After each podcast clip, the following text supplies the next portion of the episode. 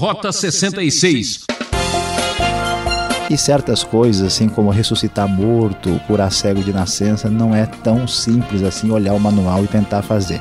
Se Jesus tivesse ficado só com uma entrada de jumentinho, a gente até poderia dizer. Agradecemos muito a você por nos permitir entrar em sua casa com mais um programa Rota 66. Hoje o professor Luiz Saião continua sua exposição no livro de Mateus, capítulo 21, e traz o tema Aclamado, mas rejeitado. Momentos decisivos na vida de Jesus que caminha a passos largos para cumprir tudo aquilo que estava escrito sobre ele. Ostentação, formalismo e religiosidade são o que leva as pessoas à alienação. Como você recebe a Jesus? Na expectativa de um milagre ou na certeza de que Ele é Senhor? Assunto delicado e muito importante para pensar. Acompanhe essa meditação com o mestre Luiz Saião. É sensacional. Jesus já está nos momentos próximos ao final do seu ministério. Agora ele está chegando em Jerusalém e neste momento ele vai ser bem recebido na cidade sagrada. Mas nem tudo será positivo, nem tudo será flores na recepção do Rei Jesus que apresenta a mensagem de salvação no Evangelho de Mateus. Então, olhando diretamente o texto bíblico conforme a NVI, nós descobrimos que quando se aproximaram de Jerusalém e chegaram a Betfagé, ao Monte das Oliveiras, Jesus enviou dois discípulos dizendo-lhes: Vão ao povoado que está diante de vocês, logo encontrarão uma jumenta amarrada com um jumentinho ao lado. Desamarrem-nos e tragam-nos para mim. Se alguém lhes perguntar algo, digam-lhe que o Senhor precisa deles e logo os enviará de volta. Isso aconteceu para que se cumprisse o que fora dito pelo profeta. Digam à cidade de Sião: Eis que o seu rei vem a você, humilde e montado num jumento, num jumentinho cria de jumento. Estas palavras vêm de Zacarias 9, verso 9, cumprindo assim a profecia do Antigo Testamento. Jesus então vai chegar na cidade montado no, num jumentinho, de maneira triunfante, mas ao mesmo tempo humilde. Os discípulos então fizeram o que Jesus tinha ordenado e assim Jesus entra em Jerusalém montado no jumentinho. E o texto nos diz que uma grande multidão estendeu seus mantos pelo caminho, outros cortavam ramos de árvores e os espalhavam pelo caminho. A multidão que ia diante dele e os que o seguiam gritavam: Hosana ao filho de Davi, bendito é o que vem em nome do Senhor, Hosana nas alturas. Vemos aqui aquilo que tradicional e popularmente é conhecido como Domingo de Ramos, em lembrança aquilo que Jesus fez entrando em Jerusalém, um rei que foi aclamado. Jesus, então, quando entra em Jerusalém, a cidade fica agitada e pergunta: quem é este? A multidão responde: Este é Jesus, o profeta de Nazaré da Galiléia. Veja bem que Jesus é o rei messiânico é o Filho de Deus, mas ele não é entendido assim. A multidão, apesar de aclamar, apesar de receber com muita festa e alegria Jesus entrando em Jerusalém, a multidão o reconhece como um profeta, mas não tem noção exatamente de quem é o Filho de Deus. Jesus então entra no templo, diz o verso de número 12, e ali ele expulsa todos que estavam comprando e vendendo no templo. Derrubou as mesas dos cambistas e as cadeiras daqueles que vendiam pombas.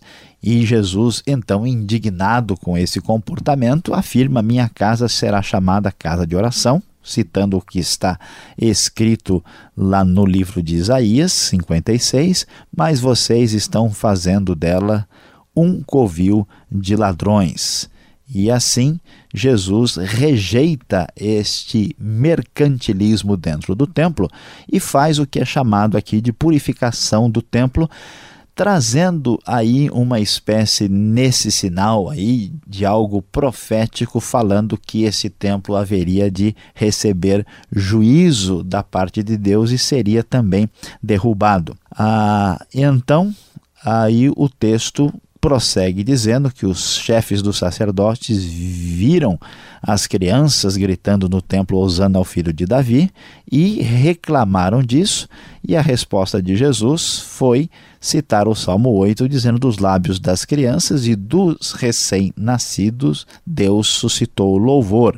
E o texto prossegue e agora nós temos um novo episódio que fala da figueira seca. Jesus é aclamado, mas também é rejeitado. E esta expressão de rejeição começa a ganhar força aqui a partir de Mateus capítulo 21. Jesus, então, quando andava de volta para a cidade, teve fome e viu uma figueira à beira do caminho, nos diz o texto, mas a figueira só tinha folhas e não tinha frutos. E assim, Jesus vira para a figueira e diz: Nunca mais dê frutos, e a árvore secou na hora.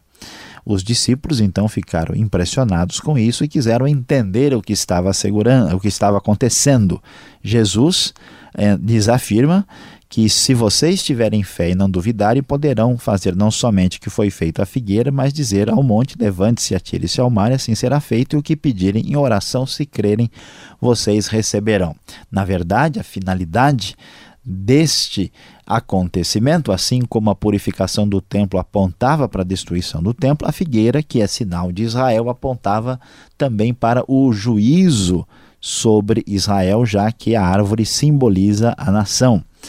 Prosseguindo nesta realidade em que o Rei Jesus é aclamado, mas também é rejeitado, nós vamos encontrar a sequência do texto a partir do verso 23, quando a autoridade de Jesus é questionada e ele é diretamente confrontado. Os chefes dos sacerdotes e os líderes religiosos no templo foram falar com Jesus e perguntaram com que autoridade ele fazia o que fazia.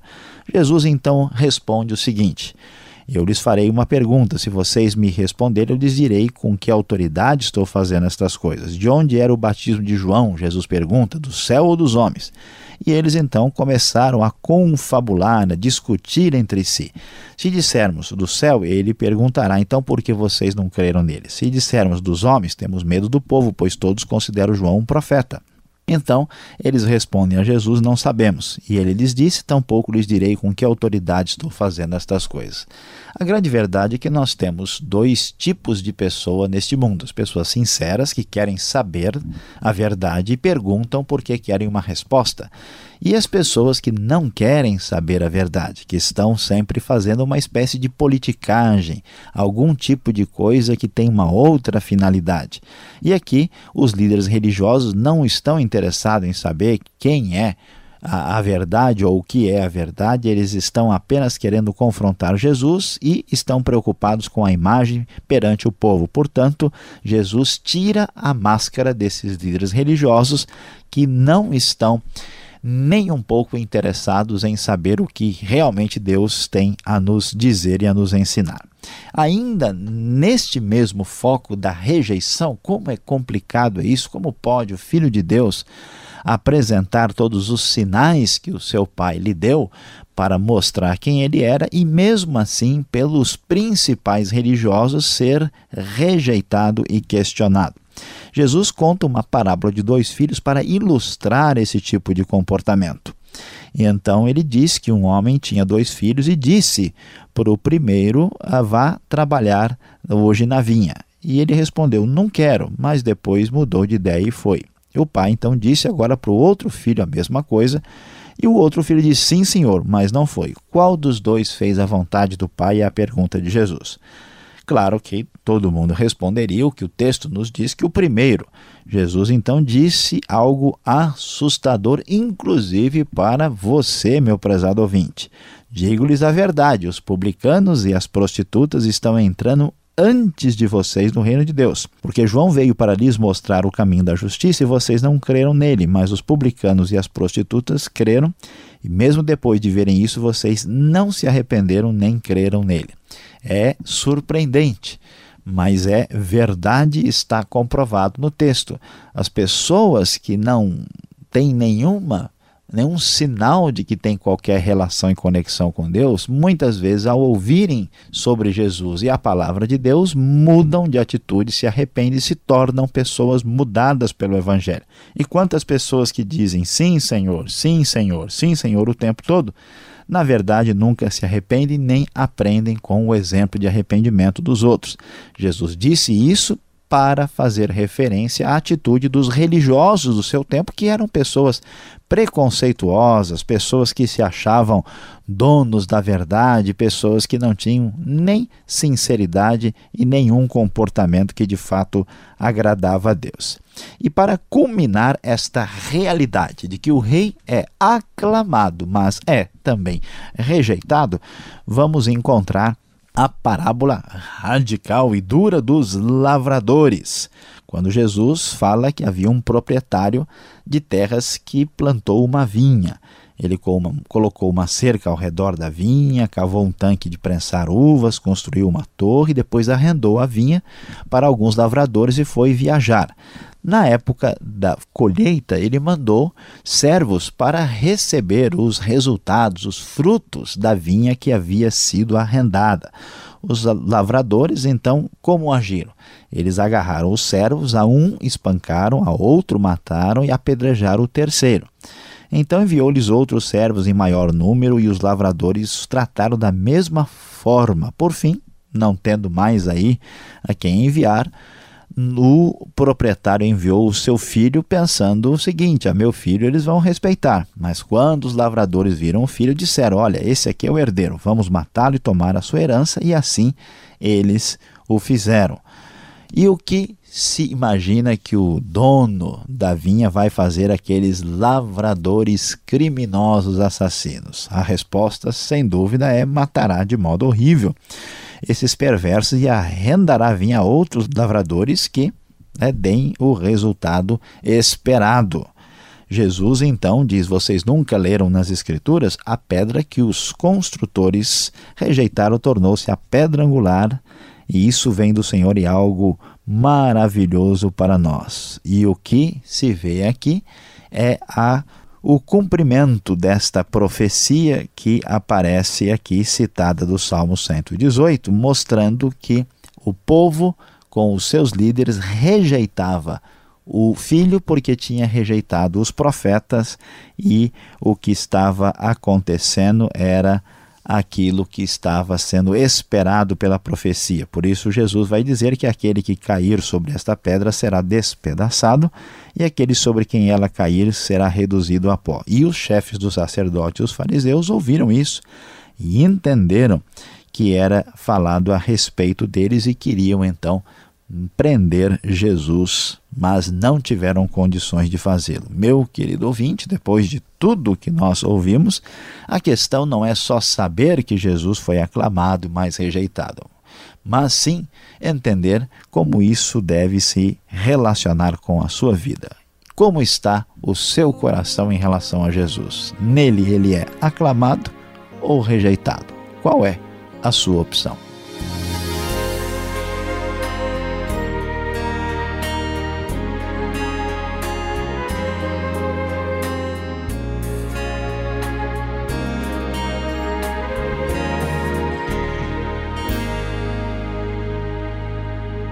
Ainda temos mais a dizer. Esse é o programa Rota 66, o caminho para entender o ensino teológico dos 66 livros da Bíblia. Esta é a série Evangelho Livro de Mateus, hoje capítulo 21. Tema: Aclamado, mas rejeitado. Rota 66 tem produção e apresentação de Luiz Saião e Alberto Veríssimo. Na locução, Beltrão. Participe, dê sua opinião escrevendo para rota66 arroba transmundial.com.br. Caixa Postal 18.113, CEP 0462 970 São Paulo, capital. Dúvidas? Então vamos às perguntas.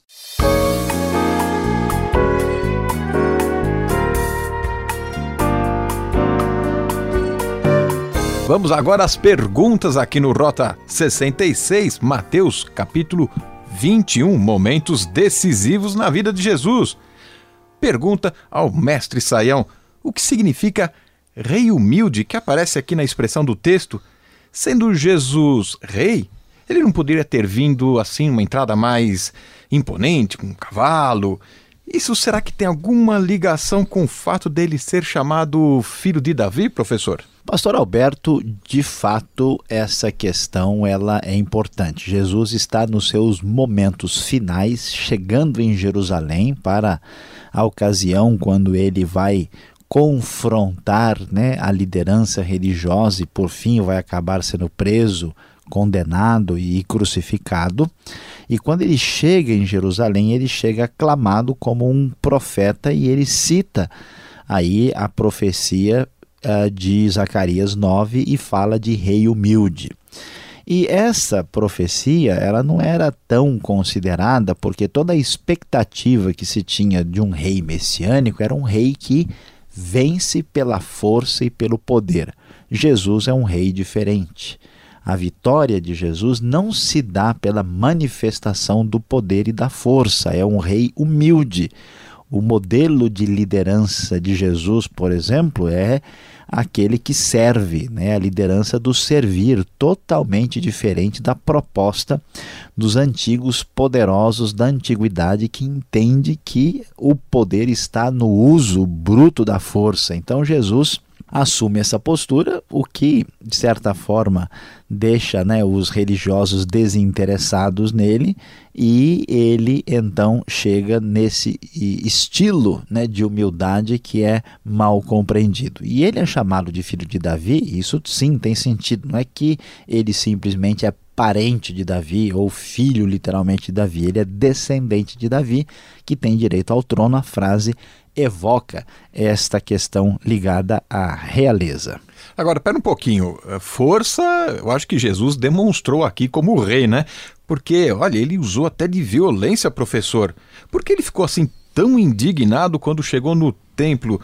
Será que é proibido vender coisas na igreja? Pastor Alberto, a questão é um pouquinho mais complexa, né? O que acontecia no templo não era só uma questão de vender coisas. O templo era o lugar central de adoração. E a gente sabe que a lei dizia que você não pode andar mais do que um quilômetro no sábado. Então, o que, que acontecia? O pessoal vinha de longe e, e se eles quisessem fazer qualquer coisa uh, que envolvia os animais, o que era necessário por causa dos sacrifícios, então trazia-se pombas, ovelhas, cabra e até mesmo uh, gado bovino, né? Quando eles uh, tinham que vir de longe, isso era muito complicado e difícil de transportar. Então eles iam e compravam o animal para o abate ali nas redondezas do templo. O grande problema é que a gente sabe que acontece em qualquer lugar. A coisa fica inflacionada, né? os animais ficam caros. Então começou-se a não a vender alguma coisa. O problema não é vender, o problema é tirar a atenção do momento sacro, do momento de culto, momento de importância, né?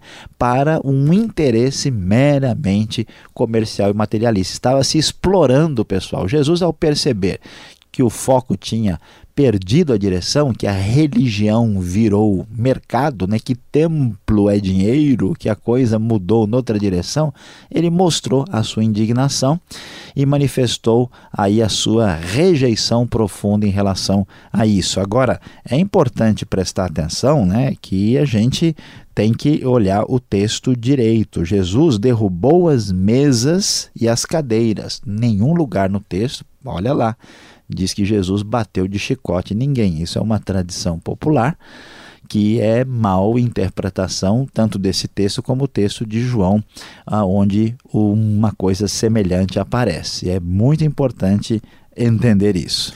Agora, já que os religiosos é, percebiam que Jesus é, não ostentava assim aquele poder que um Messias tanto é esperado, por que esses religiosos tiveram tanta resistência contra Jesus? E parece que Jesus também fazia questão de provocá-los, né? Problema, pastor Alberto. De um lado, a gente vai descobrir ah, que os religiosos têm resistência exatamente porque Jesus não ostenta nada que eles esperam. Jesus é um rei diferente, ele não atinge a expectativa, vamos dizer, desses religiosos. Mas a questão é que Jesus bate de frente, dizendo o seguinte: ó, vocês não podem se orgulhar de nada em vocês mesmos, vocês não são gente mais especial do que os outros, vocês, na verdade, tem uma história é, de desobediência a Deus no meio do povo, se vocês estão de pé porque Deus fez alguma coisa em favor do povo ah, de Israel, e na verdade vocês precisam é reconhecer os seus pecados e se arrepender. Na verdade, na verdade, pastor Alberto, ninguém quer ouvir essa mensagem. Só pelo poder do Espírito Santo que a gente dá uma parada e fala: peraí, eu estou precisando de ajuda. Então, diante disso, eles, por causa do seu orgulho, tentavam uh, ir contra Jesus e Jesus, cumprindo a sua missão, estava ali dizendo o seguinte: olha, vocês estão tendo a oportunidade, à medida que vocês endurecerem, vai haver mais confrontação desse comportamento, aí como a última chance de vocês darem atenção à palavra divina, e isso vai ser um sinal que ou vocês se voltam para Deus ou o juízo está reservado para vocês. A realidade para esses líderes é a mesma para todo mundo. Agora, esses acontecimentos aqui do capítulo 21 de Mateus, Jesus não poderia ter cumprido as profecias assim de maneira de propósito. Ele sabia o que estava escrito nos profetas, então, digamos, ele forçou uma situação? Poderia, não tem dúvida que poderia. A questão é se realmente ele fez uma coisa dessas. Nós não temos nenhuma necessidade de defender a Jesus uh, desonestamente. Jesus poderia ter feito qualquer coisa dessa maneira. Por que é que a gente não chega a essa conclusão? Primeiro que é difícil conseguir cumprir essa profecia em todos os seus detalhes. Jesus tinha que estar no lugar certo, na hora certa, pegando os textos, olhando, fazendo de tudo. E ele tinha que ter uma situação bem assim, facilitadora para que isso acontecesse. Se Jesus agisse assim, a pergunta é quem é dos seus próprios discípulos que ia levá-lo a sério e crer nele. E até aí nós ainda estamos em dificuldades. O problema, pastor Alberto, é que a gente sabe que Jesus cumpriu profecias depois de morto. Aí fica difícil, né? Como é que dá para a pessoa saber, por exemplo, onde é que ele vai ser enterrado, com quem que ele vai ser enterrado e certas coisas, assim como ressuscitar morto, curar cego de nascença, não é tão simples assim olhar o manual e tentar fazer. Se Jesus tivesse ficado só com uma entrada de jumentinho, a gente até poderia dizer, olha, já que ele entrou com jumentinho, eu não sou tão burrinho, pode ser que esse negócio tenha sido copiado direitinho. Mas a gente sabe que nada disso aconteceu pelo conjunto da obra de Jesus que mostram de fato quem ele era. Sem querer tacar pedra agora, é, verso 42. Que pedra é essa que é mencionado, pedra angular? Sobre o que o texto de fato está falando? Professor Alberto, eu acho que você está querendo colocar uma pedra no meu sapato aqui para a gente poder responder essas perguntas complicadas. Mas vamos lá ver o que o texto diz. Jesus diz: A pedra que os construtores rejeitaram tornou-se a pedra angular. O que quer dizer isso? Quem são os construtores? Os construtores são o próprio povo de Israel com seus líderes eles mesmos são aí, né, a figura aqui é de um edifício, de uma construção, quer dizer, eles elaboraram tudo isso. E o que acontece? Eles rejeitaram uma determinada pedra. Que pedra que é? Essa pedra é a pedra angular, a pedra que é o fundamento da construção. Jesus está dizendo com essa figura o seguinte: que veio uma pedra para a construção histórica de Israel, que é o próprio Jesus. Essa pedra não é uma pedra qualquer, é a pedra por excelência, é a pedra que é o fundamento de tudo. Por incrível que pareça, o próprio pessoal que estava trabalhando aí na linha de frente dessa construção, eles não reconheceram nem o próprio fundamento e acabaram rejeitando a pedra principal. Isso é uma figura de linguagem para falar que os líderes religiosos do tempo de Jesus rejeitaram o próprio Jesus, o que era algo que já estava aí previsto pelo próprio Senhor e nada disso fugiu ao controle soberano de Deus. Bom, antes de colocarmos uma pedra sobre este assunto, vem agora a conclusão do estudo para você.